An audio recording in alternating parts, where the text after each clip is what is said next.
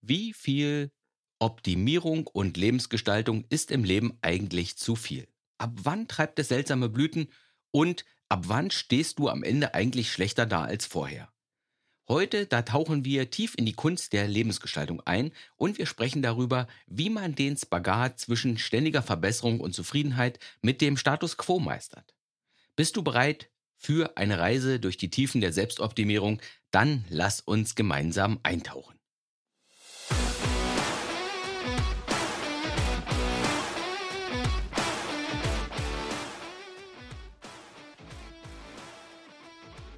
Schön, dass du wieder dabei bist in dieser Folge von Mein Leben, meine Regeln. Wo es wie immer darum geht, dein Leben auf entspannte und gelassene Art zu steuern und zu lenken, in die Richtung, wo Erfüllung und Lebensglück auf dich warten. Ich bin wie jedes Mal dein Gastgeber Ralf Senftleben und heute wollen wir uns mit der Frage beschäftigen, wie viel Lebensgestaltung eigentlich gesund und zweckdienlich ist. Du weißt ja, ich bin ein großer Fan der Lebensgestaltung. So sehr, dass ich manchen Menschen damit schon manchmal ein bisschen auf die Nerven gehe. Aber was soll ich machen? Das ist nun mal mein Thema. Das ist es, wofür ich brenne. Mein Leben in die Hand nehmen. Planen, lenken, steuern. Schauen, wo etwas fehlt. Und wie ich das dann bekommen könnte. Mir überlegen, wo ich noch mehr Erfüllung und noch mehr Freude in meinen Alltag bringen kann. Indem ich meine Umgebung verändere. Indem ich gestalte indem ich lerne, indem ich als Mensch stärker werde und indem ich mir Dinge antrainiere, die gut und nützlich für mich sind. Das finde ich einfach großartig.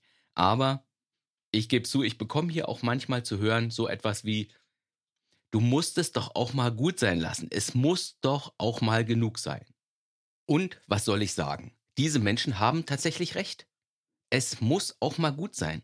Und das ist ja sogar wissenschaftlich abgesichert. In der Wirtschaft zum Beispiel, da spricht man vom Phänomen des abnehmenden Grenzertrags. Das bedeutet, wenn ich etwas verbessere und wenn ich etwas optimiere, dann gibt es irgendwo den Punkt, wo zusätzlicher Aufwand nur noch zu minimalen Verbesserungen führt. Wenn du zum Beispiel auf der Karriereleiter hochsteigst und wenn du mehr Geld verdienst, dann erhöht das zuerst tatsächlich deine Zufriedenheit und dein Glück. Es gibt aber einen Punkt, an dem zusätzliches Einkommen nur noch wenig oder tatsächlich gar keinen weiteren Glücksgewinn erzeugt. Also der Punkt, wo dich noch mehr Geld nicht noch glücklicher macht. Kluge Menschen, die hören dann an dieser Stelle auf. Also die hören damit auf, karrieretechnisch noch höher zu steigen. Besonders, wenn der nächste Karrieresprung dann noch weniger Zeit für dich oder noch mehr Stress bedeuten würde. Wo du dann also unter dem Strich mehr Geld, aber weniger Lebensqualität hast. Und das ist in nahezu allen Bereichen der Lebensgestaltung auch so. Also beruflich, was deinen Wohnort angeht, hobbytechnisch oder in deinen Beziehungen. Ab einem bestimmten Punkt bringt noch mehr Aufwand und noch mehr Optimierung einfach nichts mehr.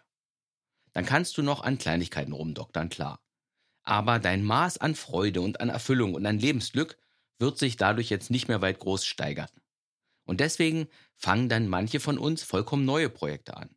Weil neue Dinge uns ja auch für eine gewisse Zeit glücklich machen, weil unser Gehirn beim Beschäftigen mit diesen neuen Dingen das Belohnungshormon Dopamin ausschüttet. Und das funktioniert aber meist nur kurze Zeit, bis dann das neue Projekt eben nicht mehr neu ist. Dann kann das neue Projekt eher zur Belastung werden. Menschen, die jetzt ständig auf der Suche nach Neuem und nach interessanten Vorhaben sind, die sind oft in dieser Dopaminschleife gefangen wo sie nicht nach der Verbesserung oder nicht dem Sinn hinterherjagen, sondern vor allem eben dem Neuen, dem Unbekannten, damit Dopamin ausgeschüttet wird. Es gibt aber noch andere Möglichkeiten, damit umzugehen, wenn dein Leben schon eigentlich zufriedenstellend ausgestaltet ist. Wenn also die Grundpfeiler deines Lebens wirklich in Ordnung sind, wenn du da wohnst, wo du dich wohlfühlst, wenn deine Gesundheit so gut ist, wie sie eben sein kann, wenn du genug Geld verdienst oder wenn du sogar von deinen Rücklagen leben kannst oder von deiner Altersvorsorge, wenn du beruflich oder privat Dinge tust, die du liebst. Dann gibt es noch weitere Ansätze, wenn du an diesem Punkt stehst. Und der erste Ansatz wäre, fange an zu beschützen, was du hast. Überleg dir also, wo es in deinem Leben irgendwie Risiken oder Gefahren gibt. Und was du eben tun kannst, um diesen Risiken entgegenzuwirken, um dich darauf vorzubereiten, um sie unwahrscheinlicher zu machen. Tue also etwas dafür, dass du weiterhin gesund bleibst oder bilde dich weiter und lerne neue Dinge, damit du weiter im Job vorn mitschwimmen kannst. Oder überleg dir einfach, was realistischerweise in der Zukunft alles schiefgehen könnte und sichere dich auf irgendeine Art und Weise hier ein bisschen ab, so gut wie es eben geht. Das ist der erste Ansatz. Der zweite Ansatz, um dein bereits gut ausgestaltetes Leben noch weiter zu verbessern, gehe in die Tiefe. Wenn du in einer Disziplin schon so richtig gut bist, dann steigere dich da noch weiter. Geh weiter in die Tiefe. Nimm dir vielleicht Projekte vor, die auch für dich noch schwer sind und die dich herausfordern. Also Projekte, an denen du noch weiter wachsen kannst, wo du noch was dazulernen kannst, um dich noch weiter in die Tiefe zu entwickeln. Werde wirklich meisterlich in deinen wichtigsten Themen. Werde zum Beispiel die beste Expertin im Bereich Hypnose oder werde der beste Tango-Tänzer der Welt. Werde die beste Expertin darin, wie man Romane schreibt, die die Leserinnen und Leser emotional so richtig tief berühren. Das ist der zweite Ansatz, gehe richtig in die Tiefe.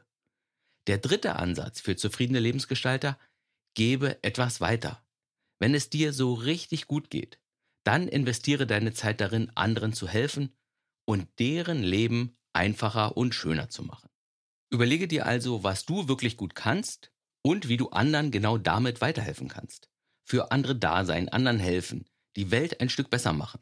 Das erhöht dein Glücksniveau über Umwege noch weiter, weil anderen helfen uns eben ein gutes Gefühl gibt und uns glücklich macht. Das ist der dritte Ansatz. Helfe anderen. Und ein Ansatz hätte ich noch, aber dieser Ansatz ist nicht ganz einfach, das gebe ich zu. Denn es gibt eine Sache, um den wir bei aller Lebensgestalterei nicht herumkommen. Und ich rede davon, dass unser Leben endlich ist. Dass wir irgendwann sterben werden.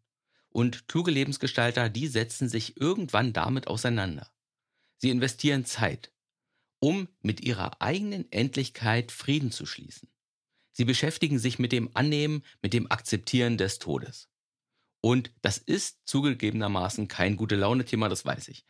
Und falls du eine gewisse Grundangst vor dem Tod in dir spürst, dann kann das ein Bereich sein, den du vielleicht in deinem Leben noch heilen könntest. Denn man sagt ja so schön, wir können nur wirklich leben, wenn wir wirklich akzeptiert haben, wenn wir tief in uns akzeptiert haben, dass wir irgendwann sterben werden. Und das waren also die vier Ansätze, wie du damit umgehen kannst, wenn du deine Lebensgestaltung schon im Großen und im Ganzen ausgereizt hast. Wenn dein Leben einfach schon sehr, sehr gut ist. Wenn dein Leben eben schon so ist, wie es gut und richtig für dich ist. Dann kannst du beschützen, was du hast. Das ist der erste Ansatz. Du kannst in die Tiefe gehen und wahre Meisterschaft anstreben in einem Bereich, der dir wirklich wichtig ist. Das ist der zweite Ansatz. Der dritte Ansatz, gib etwas weiter und hilf anderen. Und der vierte Ansatz, setze dich mit deiner Endlichkeit auseinander. Und falls du jetzt noch gar nicht an dem Punkt bist, wo dein Leben schon hinreichend ausgestaltet ist, dann gelten weiter die Grundregeln der Lebensgestaltung. Schritt 1. Überlege dir, was dir zu deinem Glück noch fehlt. Schritt 2. Überlege dir, wie du in diesem Bereich ein paar Felder auf dem Spielbrett des Lebens vorankommen kannst. Schritt 3. Tu etwas für dein Glück. Tue was notwendig ist, um ein paar Felder voranzukommen. Und dann kehrst du zu Schritt 1 zurück, wo du dir überlegst, was dir zu deinem Glück noch fehlt. Und dann drehst du dich weiter fröhlich im Kreis und machst so dein Leben immer besser und besser. Das wünsche ich dir jedenfalls. Alles Gute für dich. Bis zum nächsten Mal. Tschüss.